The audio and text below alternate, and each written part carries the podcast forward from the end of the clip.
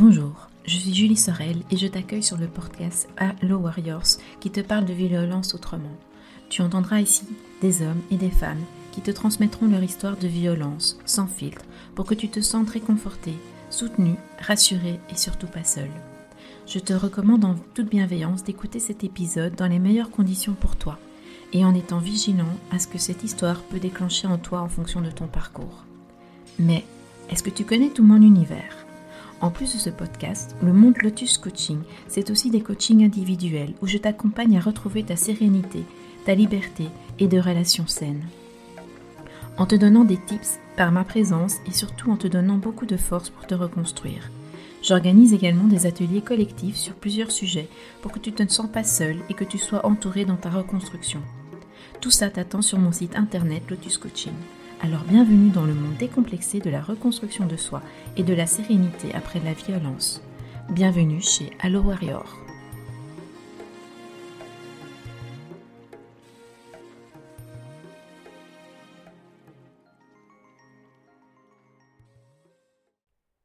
L'histoire de Thibaut commence sur Facebook.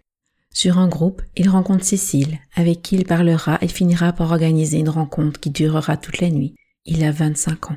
Après cette nuit, tout ira très vite dans leur histoire. Deux mois après leur rencontre, ils emménagent ensemble.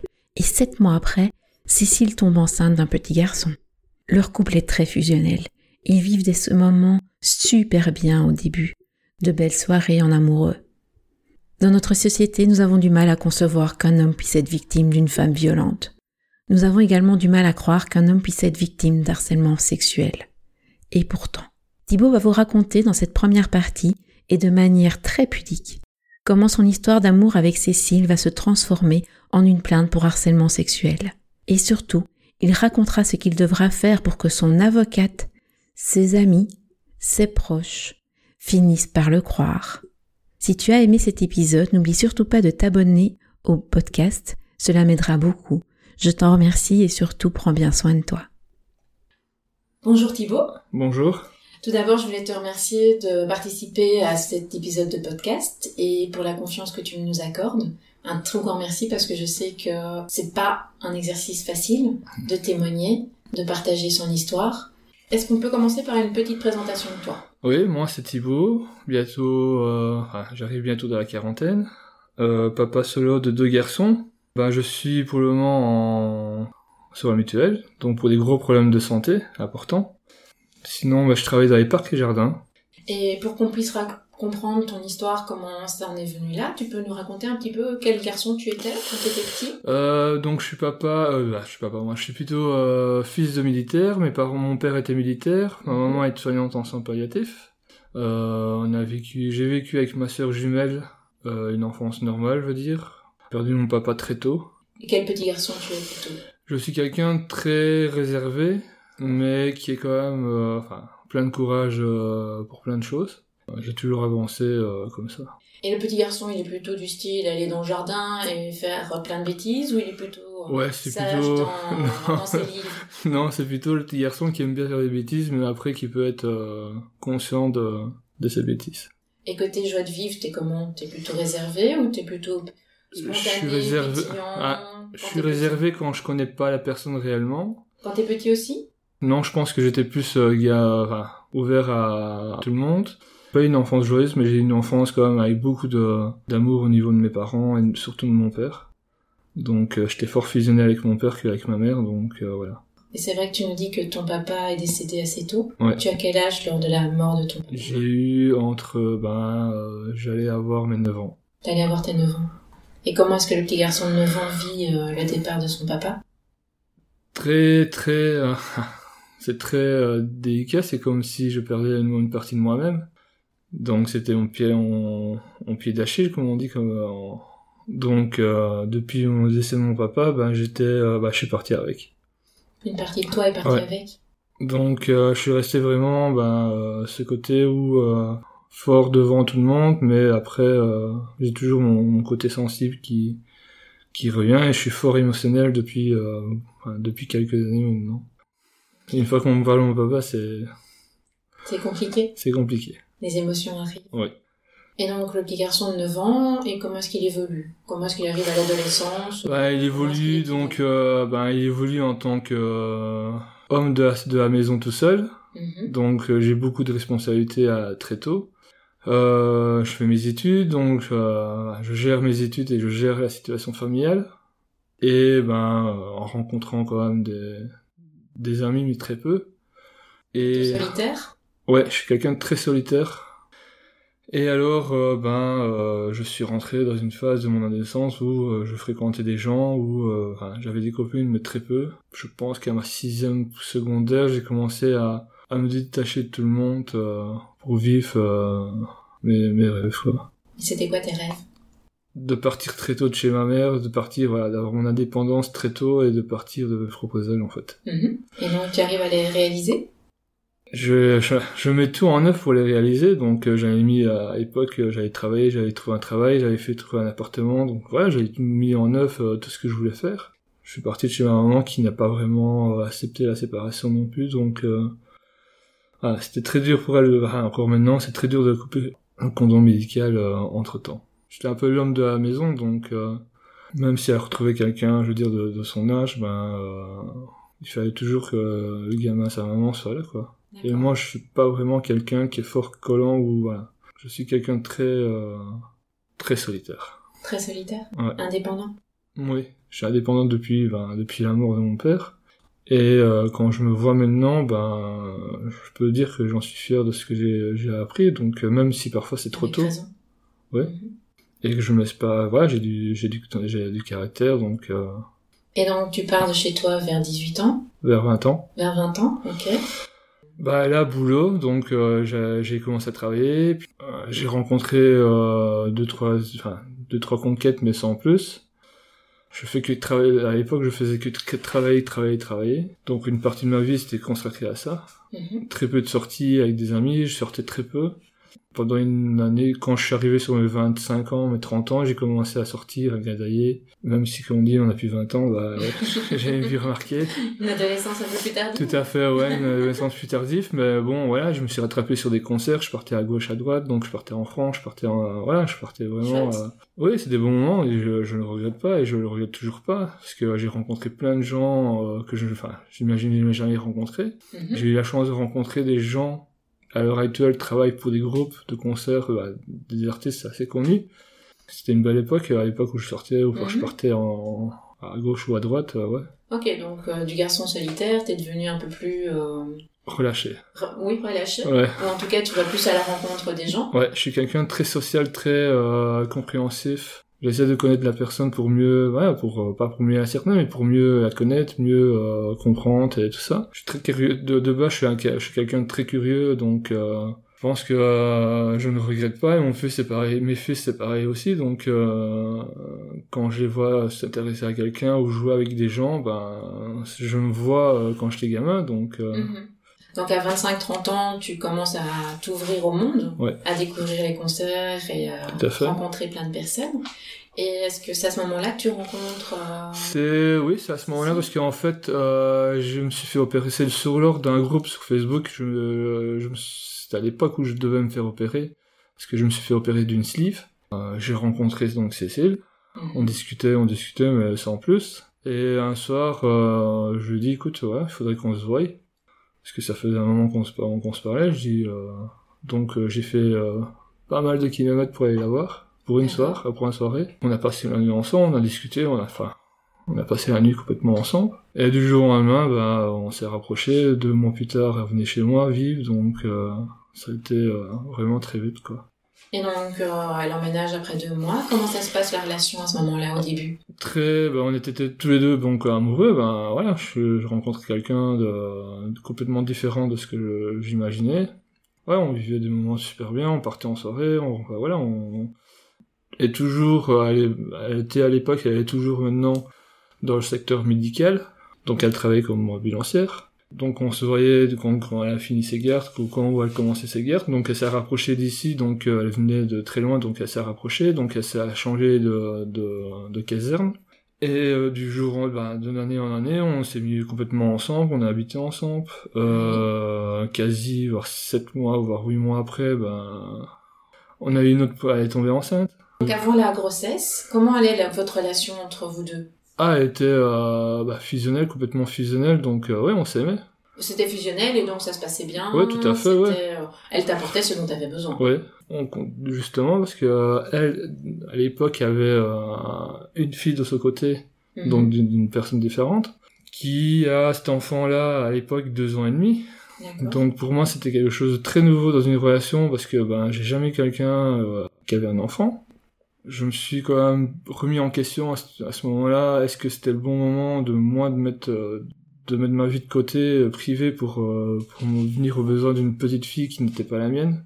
Euh, donc pour finir, j'ai accepté euh, la situation. J'ai accepté donc de partager cette vie-là avec cette- euh, cet enfant. Enfin, ça a été, enfin, voilà, c'était vraiment très vite. Et or, donc la petite, entre temps, m'a accepté complètement dans sa vie aussi. Oui. Donc ça a été fort fusionnel aussi avec cette petite fille. Ok, donc vous formez une famille à trois Voilà. et la famille se, se porte bien. Tout à fait. Il n'y a pas trop de disputes. euh, sur- Bah non, oui, pour, pour, comme un couple. Donc ouais, et puis après, euh, donc euh, 7-8 mois après, ben, elle tombait enceinte. Pas, j'en voulais un, mais à l'époque, mais pas vraiment aussitôt que ça dans une relation. C'était aussi une décision quand même très importante par rapport à euh, beaucoup de choses. Donc, euh, je suis dans une famille de respect, donc où il y a des valeurs. Et euh, je me suis mis deux minutes à la place de mon père, disant est-ce que je, je serais capable de faire comme je, j'en vois souvent qui laissent leur enfant. euh, euh, je me suis dit clairement que je suis pas comme ça du tout. J'ai accepté tout à fait la grossesse, je me suis investi dans la grossesse. Donc on Mhm. était à l'accouchement préparation, on a fait plein de choses ensemble. Ok, comment se passe la grossesse entre vous Super- deux? Ah, entre nous deux, bah, c'était super bien. Donc pour moi, c'était tout nouveau. Donc euh, je, je voyais un monde différent de, de ce que je pouvais entendre ou pouvoir des gens. euh, voilà. Tu t'es investi dans la grossesse? Tout à fait. Donc on, on est à l'accouchement, préparation à l'accouchement, à la piscine. Donc euh, on- voilà, j'étais vraiment euh, au- aux premières occasions quand j'avais la possibilité, je, je, je venais avec elle chez le gynécologue. Donc oui, je m'investissais tout à fait. Un de mes garçons est né, qui m'a laissé, une- enfin, qui m'a mis une- un gros de, un gros coup d'émotion euh, depuis. Parce que depuis la naissance, ben, j'ai eu un relâchement total de, de, de problèmes qui, on dirait que, euh, je sais pas comment on peut expliquer ça, que les gens, je sais pas, peuvent pas comprendre, c'est que à ce moment-là, euh, jour où il est né, ben, euh, j'ai eu un, un relâchement total de, de pression, un relâchement aussi d'émotion, parce qu'à chaque fois maintenant que je vois quelque chose de, voilà, de joyeux, ben, j'ai toujours une larme qui coule, j'ai toujours euh, ce- cette voix qui, euh, qui se resserre. Un de mes grands se porte super bien, donc euh, voilà. il a quel âge maintenant il grand va bientôt avoir euh, oui, ouais, Donc votre relation a duré combien de temps 10 ans à peu près. 10 ans à peu près. Ouais. Ok. Donc ton premier fils naît, Oui, la relation entre vous deux fonctionne bien, tout vous fait. créez votre famille à quatre. On change, euh, on a changé d'appartement, on, on est parti de l'appartement pour une maison. On a retapé donc euh, la maison en moins, on avait chez, donc sur une semaine on avait tout retapé que, euh, en couleur. Mhm. Donc je passais mes soirées, mes nuits euh, à repeindre. Et alors euh, on a, j'ai fait le nécessaire pour que euh, ouais, que toute la famille soit au, au chaud et que euh, que tout le monde soit bien en fait. Parce que j'ai eu mes problèmes, mes gros problèmes de santé qui a commencé à, à apparaître. Donc du coup, ben euh, la situation était quand même un peu plus compliquée parce que ben, je devais gérer ma situation de santé plus la famille. Les problèmes de couple a commencé à apparaître à ce moment-là où quand j'ai mes problèmes de santé. Et là ton fils il a quel âge? Je pense qu'il devait avoir 2-3 ans. Bah, les disputes étaient pas té- les disputes n'étaient pas tellement violentes, mais euh, au niveau parole, ça a commencé à apparaître où, euh, Mhm. oui, je recevais des paroles, bah oui, je réplique, enfin, je suis quelqu'un de très caractère, donc je, je réplique par la suite. Ça a duré quasi quelques mois quand même. Puis là, ça a commencé à se calmer tout doucement, donc on se, on s'est rapproché, on a commencé à, on, voilà, on a essayé de s'ouvrir, euh, ça a été très calme par la suite, donc voilà, on revenait à notre vie de couple normale, euh, ben voilà, chacun son travail, son, son rôle. Et il y a maintenant, voilà, je pense qu'après deux, enfin, après quatre ans, je pense, j'ai eu, des- j'ai eu de nouveau des gros problèmes de santé. Là, qui m'ont empêché, là où je suis passé deux, trois fois par, par le petit trou. Et qui a, euh, voilà. Personnellement, ça m'a pas vraiment ouvert les yeux parce que je ne pensais pas vraiment à ça, mais, euh, bah, madame était moins présente à la maison, ou voilà, il y a eu des moments où je, voilà, je, je- enfin, qui étaient un peu euh, des questions mais sans réponse. C'est-à-dire Bah, euh, vu que ben elle faisait des gardes, Mhm. euh, parfois elle prolongeait ses gardes. Alors, euh, bah oui, ça peut arriver dans dans ce domaine, ça peut arriver. trois jours d'affilée, on se dit non, il y a quand même un truc. euh, enfin voilà, et ça commence à commencer à cogiter to- totalement. Donc euh, oh bah je me suis fait toute l'idée que bah elle avait marre de la relation, elle voulait avoir quelque chose de plus voilà Quelqu'un d'autre? Oui. Puis hors de là, bah, sa maman a intervenu plusieurs fois dans, dans nos histoires et ça a commencé à, à m'énerver que les gens euh, de l'extérieur s'en mêlent. Quoi. Au final, on a passé vraiment une, une thérapie de couple pour mettre les choses au clair par rapport aux enfants. Ah, donc ton deuxième fils était déjà né Non, pas Non, encore. pas encore. Ok, donc tu parles de sa fille à elle Oui, et voilà. de ton fils à, vous. Donc euh, on parlait de séparation, on parlait de... Enfin, ouais, ça, ça a vraiment été très loin cette affaire. Et quand vous en parlez, ça se passe comment? Ça commençait calmement et puis parfois bah si un osait le ton bah ça voilà ça ça on enchirait en fait tous les tous les deux. Donc euh, à un moment je je je prenais mes affaires et je partais de la maison parce que voilà je je euh, moi je ne pouvais plus euh, je pouvais pas attendre des choses qui euh, qui pouvaient m'atteindre. Donc cette personne pouvait m'atteindre facilement par rapport à beaucoup de choses. C'est-à-dire? Par rapport à mon père Et qu'est-ce qu'elle faisait Qu'est-ce qu'elle disait par bah que euh, mon père serait pas fier de moi que euh, si mon père était là je ne serais pas comme ça ou alors il y avait toujours le petit truc pour mettre euh, pour agran pour euh, pour, de- pour amorcer la bombe en fait hein. On appuyait sur un bouton pour ouais annoncer la pour, bombe. pour ouais parfois ça ça c'était une bête connerie une bête question que je posais et puis alors je me souviens plus la question mais ouais c'était une bête question quoi. Et de la question c'est parti en dispute en fait Euh, c'est parti sur un ton désagréable euh, enfin j'étais fort étonné de la de- du ton de la je dis bah écoute ouais bah je pose simplement une question quoi. Je dis euh, puis quand je sortais en soirée parce que je, bah, je m'arrangeais pour euh, avec des amis pour voir si ça convenait à eux et puis pour voir aussi à elle si ça convenait si ça dérangeait pas si je sortais. Donc euh, il y a eu ce manque de confiance de temps en temps. Donc De ça par à elle ouais de moi aussi. Bah j'ai envoyé aussi un message pour savoir si bah, tout se passe bien parce que c'était quand même intriguant de savoir que bah, à certains moments bah, on, on se parlait pas pendant toute la journée ou quoi bah, euh, enfin, voilà c'était un peu compliqué à ce, à ce moment-là c'était vraiment plus c'était je crois que c'était le plus dur de ma relation où euh, j'arrivais à à devait surmonter donc les enfants plus euh, plus ma situation euh, de couple avec mon mon ex-compagne.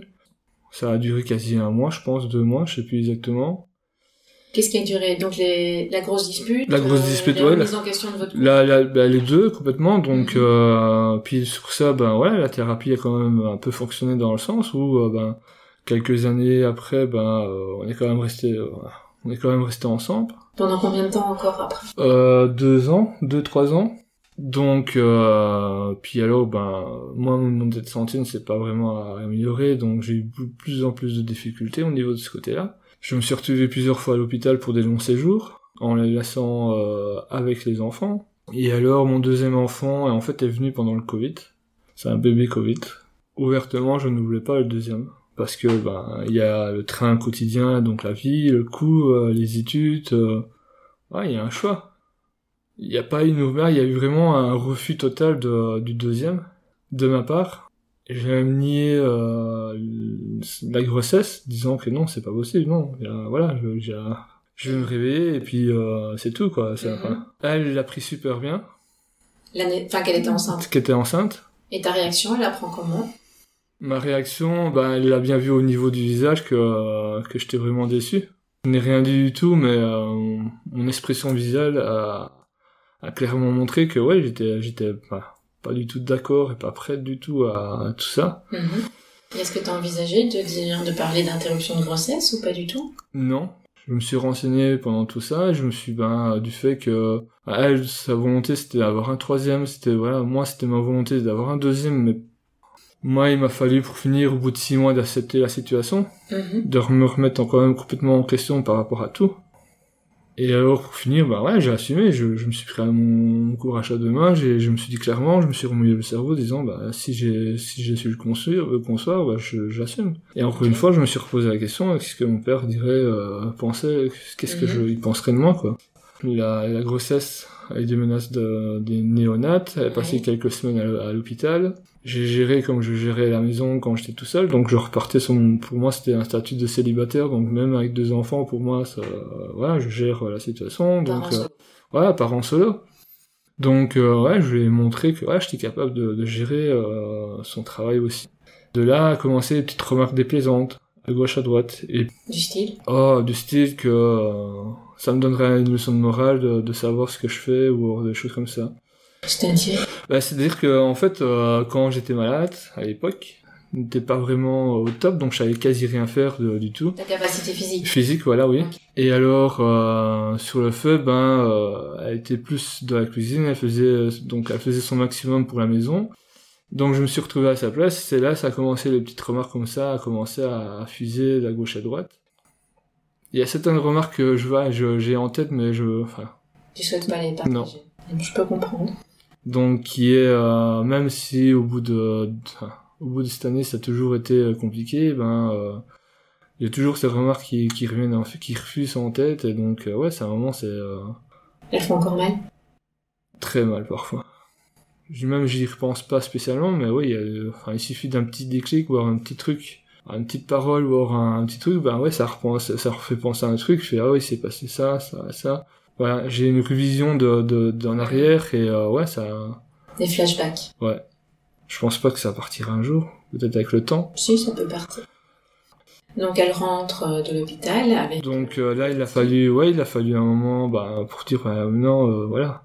Au début, j'étais pas vraiment, voilà, pré... enfin dire pas présent pour elle, mais pas présent plus pour le, pour le petit, parce que je, enfin, si je peux le changer, je le change, mais voilà.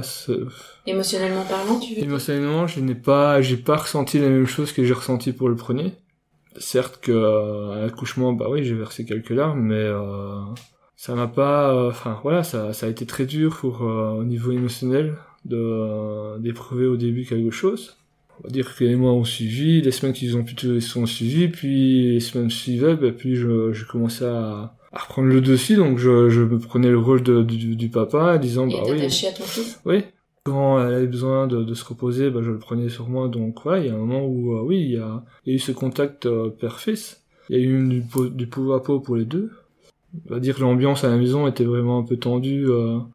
Voilà, ça a été vraiment, là, c'était vraiment le gros changement où euh, toutes nos habitudes ont complètement changé, qui a, qui a été vraiment le gros changement de, de tout ça.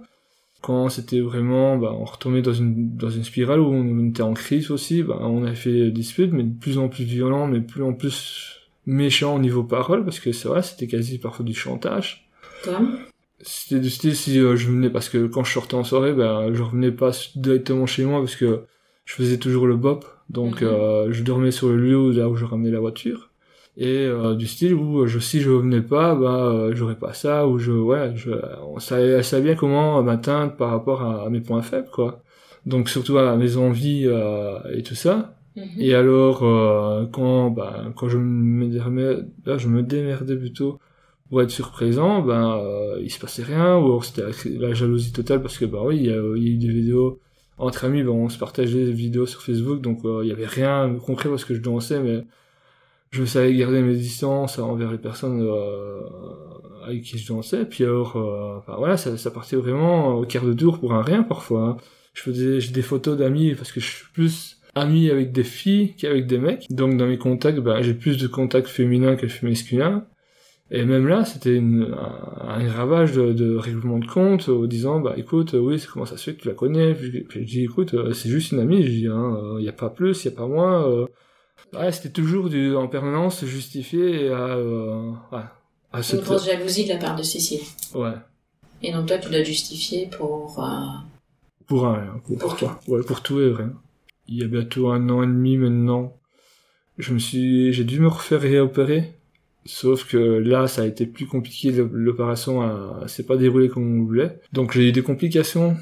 Cette opération, on pensait que je, je pensais que ça allait changer notre type de relation parce que c'est une opération quand même assez pour moi euh, importante parce que c'était un changement de deuxième vie pour moi de une opération euh, chirurgicale abdominale. La seule réponse que j'ai eue de sa part, bah oui, hein, tu vas attirer d'autres filles. Hein. Euh, non. Voilà, moi c'était pas un but euh, concret de dire ouais, et je vais changer de corps, donc je vais changer de tout elle a accepté l'opération. L'opération, c'était euh, une nécessité médicale? Oui, c'était une nécessité médicale. Il n'y avait pas d'autre moyen parce qu'à l'époque, je prenais autant, je prenais autant de médicaments, donc il fallait vraiment que voilà, de ce côté-là aussi, c'était vraiment une époque où, euh, pendant toute une époque où j'étais dépendant de médicaments, donc j'étais sous, sous traitement médical. Alors que l'opération est d'ordre médical. médical. Elle, elle te dit que. Que cette opération-là, c'est juste. permettre de séduire plus de femmes. Voilà. Je retrouvais, en fait, j'ai, en gros, j'ai perdu 85 voire 86 kilos. Ah oui, effectivement, c'est énorme. C'est oui, c'est énorme parce que bah, les raisons médicales étaient quand même nécessaires. Euh, donc la première réaction c'était ah bah tu vas avoir un corps de mince donc tu vas trouver des meufs. Bah non. J'ai toujours dit que bah, c'était elle la pour, pour moi c'était elle la plus belle et que je l'aimerais toujours comme elle. De là ben euh, il a fait quand même quelques semaines pour accepter la la, la, la l'opération plutôt. Merci. Donc je me suis fait opérer. Première fois, donc la première opération, ben ça allait. Donc deux, deux, trois jours après l'opération, ben mauvaise nouvelle, je fais une réaction, donc j'ai mon taux d'inflammation qui, qui est trop, donc ah, j'étais blanc comme un mort, donc euh, d'obligé de trois jours me refaire opérer. Donc en plus un temps Covid, ben pas de visite, rien du tout. Deuxième opération, ben euh, j'ai demandé qu'on me dise rien aux enfants pour qu'on ouais, qu'on les tracasse pas de, de plus, mhm. vu que je suis fort fusionnel avec mon, mon grand et mon petit, parce qu'entre temps ça s'est très bien amélioré euh, au niveau relation. Pendant ma mon hospitalisation, ben euh, on s'envoyait, on se disait des choses qu'on ne s'est jamais dit auparavant, donc des je t'aime ou vraiment où on s'est pris dans les bras. Ben, voilà, ça m'a fait du bien euh, moralement et psychologiquement. On s'envoyait des messages quasi tous les jours, on se parlait par Messenger. J'ai reçu de sa part et de la part des enfants en même temps, mais plus un cadeau de sa part, qui m'avait fort étonné parce que je me suis dit que cette façon pourrait au moins changer notre type de relation et que après, mhm. ça pourrait, on pouvait avancer à deux. Donc on a affronté tellement de choses qu'on pouvait avoir affronté quelque chose, point final. Oui, c'était un cadeau. Oui, c'était un beau cadeau. Et alors, euh, un jour, c'est là que ça devient le plus comique, parce qu'un jour, je reçois une photo assez coquin et en fait, dans cette photo, sur cette photo-là, j'ai remarqué qu'en fait, euh, c'était pas chez moi. Je me suis dit non, voilà, ah, peut-être chez une amie, donc ou euh, chez une collègue à elle. Donc je n'ai pas posé trop la question. Et alors, euh, depuis quelques années, j'ai des caméras de surveillance, puisqu'on a été victime de cambriolage. Et en fait, mes caméras ont détecté de mouvements. Et à 3 heures du matin, en fait, on arrive là vraiment... on arrive sur un, un, moment où je me suis dit, bah, enfin, c'est un chat ou c'est un truc comme ça, quoi. Mhm. Et en regardant l'application, en fait, non. À 3h du matin, à 3h30, euh, donc en dessous de la porte, de, en dessous de la caméra, à la porte d'entrée, ben, je la vois, elle et son collègue, s'embrasser. Toi, t'es à l'hôpital. Je suis à l'hôpital, moi. Je le vois, bah, rentrer, je vois qu'il ressort deux heures plus tard. Le lendemain, ben, on se téléphone par Messenger. Je ne dis rien parce que je pense que rien que la photo et puis euh, la vidéo de, la caméra m'a tellement dit que enfin, il fallait pas me faire plus un dessin. Donc elle, je me suis bien remarqué qu'elle est venue toute rouge en me parlant. Et j'ai bien vu qu'il y a eu un, il s'est passé un truc, donc elle n'osait pas me le dire. Donc pendant euh, trois semaines, donc je suis resté quand même quasi euh, cinq semaines à l'hôpital. Je suis rentré chez moi, donc euh, j'ai fait semblant de, rien savoir, de rien demander. Je pensais qu'on allait me le dire clairement que voilà, il s'est passé ça. Ou je suis rentré chez moi, j'ai fait comme si j'étais chez moi depuis. Euh, je suis rentré bah, simplement d'une soirée. Et puis alors, euh, j'ai bien vu que le comportement était différent parce qu'elle était tout le temps sur le GSM, elle était tout le temps. elle se donnait l'occasion de ouais de fuir la situation. Et un jour, en faisant nos courses, ben, j'ai dit, écoute, toi, t'es amoureuse. Et alors, elle m'a dit, non, non. Bah, je dis écoute si, je dis euh, je te revois, j'ai l'impression de, de, nous revoir comme si euh, on s'est vu la première fois. Je dis, euh, mm-hmm. je dis écoute, je te connais, je dis je peux pas. Et pour finir, elle a nié les faits, donc voilà. Vu que je suis quelqu'un de très curieux, je me suis renseigné sur sur une simple photo, je me suis renseigné auprès d'un ami qui travaille qui travaille au Fort de l'Or. De base, je sais bien que c'est interdit, mais il me le devait bien, donc je dis écoute voilà j'ai ça comme photo, j'ai lui comme j'avais ça comme comme numéro de téléphone. J'ai bah si tu sais tirer quelque chose, ben tirons quelque chose quoi. Donc je me suis j'ai eu les informations que je j'ai eu. J'ai perdu donc je parlais entre temps des kilos donc je j'ai perdu énormément sur très peu de temps, donc parce que tout ce qui était euh, énervement ou angoisse, ben ça revenait. Je faisais des crises d'angoisse. Euh, pour elle, me disait que c'était normal que je faisais des crises d'angoisse un jour soir à la TV, on regardait la TV tous les deux. Elle voulait venir prénom, je dis écoute non, je suis pas, je suis pas la tête à ça, je dis écoute. Euh. Et on parlait justement de la de des séparations, des violences conjugales, des choses comme ça, des manipulations. Puis je, je dis écoute, je sais bien que tu vois quelqu'un, je, je sais, je sais qui, comment il s'appelle, je dis voilà, c'est c'est c'est comme ça. Et là, euh, elle m'a pété une durette en me cassant mon, tout ce que je, on a fait ensemble. Donc euh, on avait un 4, euh, à l'époque on avait un 4 avec euh, les thèses de grossesse, des photos de, de naissance, de, d'écho Mhm. de nos premiers fils. Donc tout est parti vraiment en vrille, donc pétage de plomb total. C'est-à-dire? Ah, que, que j'étais quelqu'un de manipulateur, que je manipulais bien les gens, que voilà. Donc voilà, j'étais quelqu'un qui, soi-disant, qui manipulait les gens. Donc je lui explique clairement que celui qui me manipule, c'est quand même toi. Je dis, écoute, tu, tu fais semblant de, de, tu fais semblant de ce qui se passe rien du tout, mais euh, il s'est passé ça, et j'ai, j'ai ça comme photo, j'ai comme ça, j'ai, écoute, j'ai, euh, j'ai une notification à 3 heures du matin, j'ai, écoute, j'ai quand même des aliments, j'ai, la photo que tu m'envoies n'est pas chez nous. Un silence, mais total. Elle a pris ses affaires, elle s'est barrée chez, en fait, chez le type. Le type est venu le chercher euh, devant chez moi. J'ai rien compris du tout à ce qui se passait. Déjà, quand on m'a pété un virus, j'ai même pas compris pourquoi elle s'emballait à un point où euh, je suis resté euh, bah, toute la soirée, euh, pas à me refondre, mais euh, je, je pense que là j'ai eu un, un gros un gros coup de pas dire le chagrin parce que c'est facile à dire, mais Bah, c'est normal d'avoir du chagrin quand même une relation. oui, mais dans un sens où euh, je suis quelqu'un de, enfin, moi de base, je suis quelqu'un qui est qui se cache derrière ma fierté, donc euh, et derrière mes émotions. Là, ça a coulé, mais un truc, euh, m'a fallu quand même trois semaines pour encaisser la situation. Trouver quand même les mots pour, enfin, pour mettre un mot sur la situation, parce que je comprenais pas ce qui m'arrivait en fait. Donc euh, le lendemain de tout ça, donc euh, elle a téléphoné à tous mes amis, nos amis en commun, nos amis en, mes amis que je connais depuis euh, quasi mon enfance, disant que je suis quelqu'un de méchant, que je suis le père indigne, que je frappe mes enfants, que je la frappe.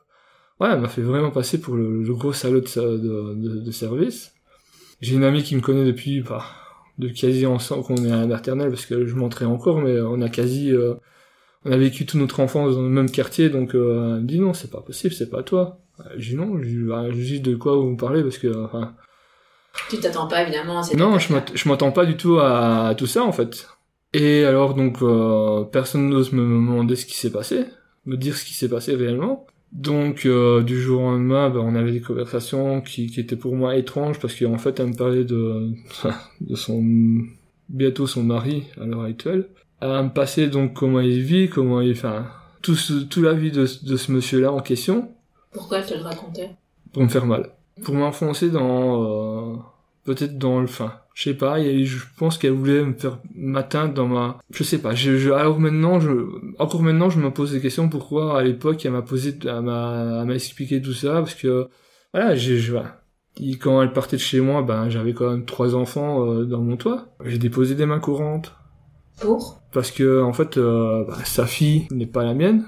Donc, euh, elle a un âge avancé, donc je peux pas, voilà, je peux pas prendre en cadeau de problème, bah, je peux pas prendre de, de responsabilité pour elle. Voilà, Mhm. Je peux pas décider à sa place parce que je suis pas papa légal de cette, de cette petite fille. Par avis de conseil et par avis de, d'une personne qui travaille dans le monde judiciaire, ben, c'est comme euh, mise en danger d'une personne autrice si je prends pas la décision, la bonne décision pour, euh, pour cette gamine-là.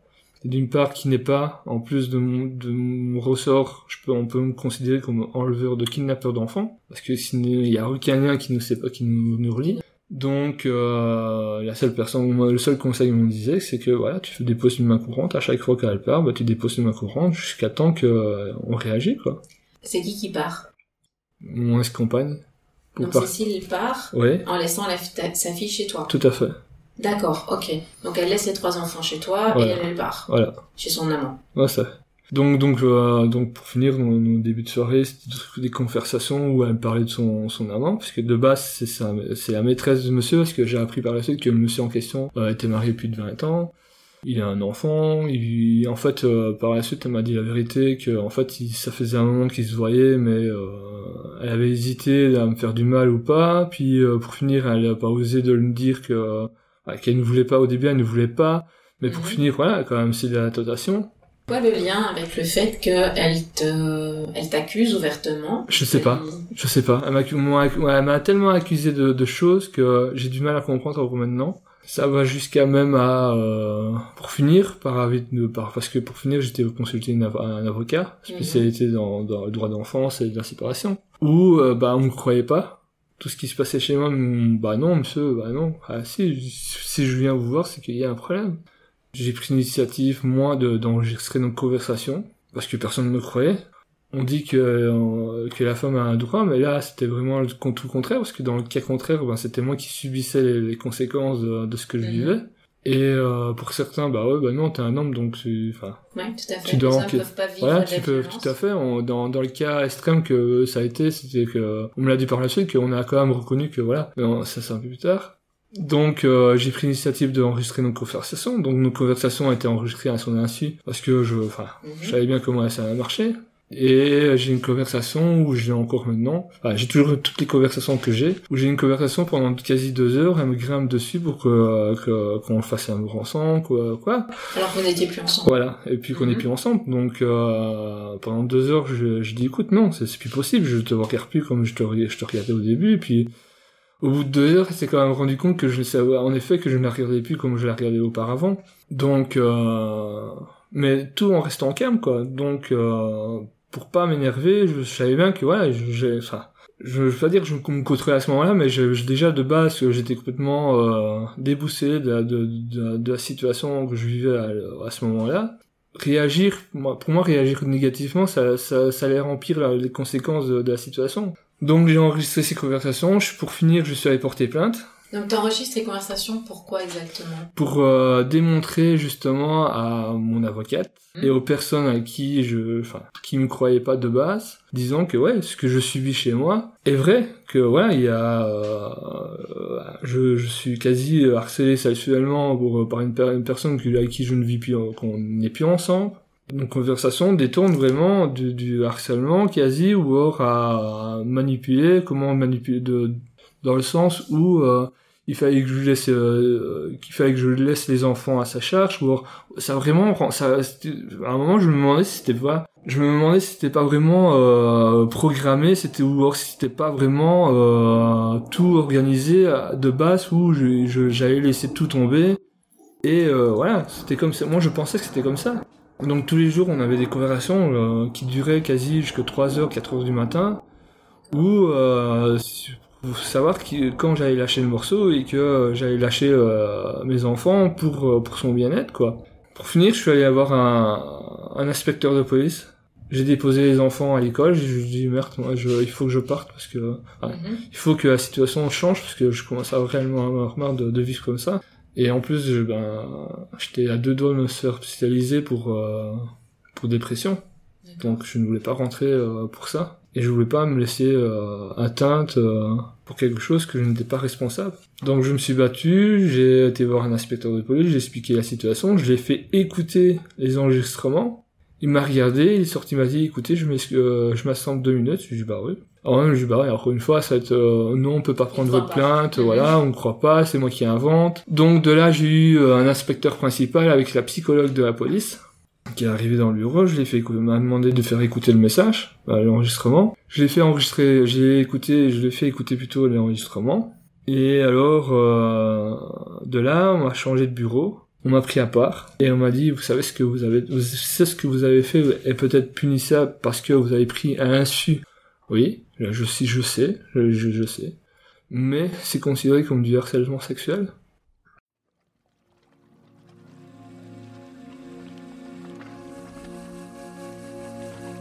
Voilà, c'est la fin de cette première partie qui j'espère t'aura plu malgré les difficultés de ce récit. Je remercie encore Thibaut qui a eu le courage de raconter son histoire si bouleversante. On se retrouve dimanche prochain dans la deuxième partie de l'histoire de Thibaut et de ses garçons. D'ici là, je te souhaite une belle semaine. Je t'embrasse et surtout prends bien soin de toi.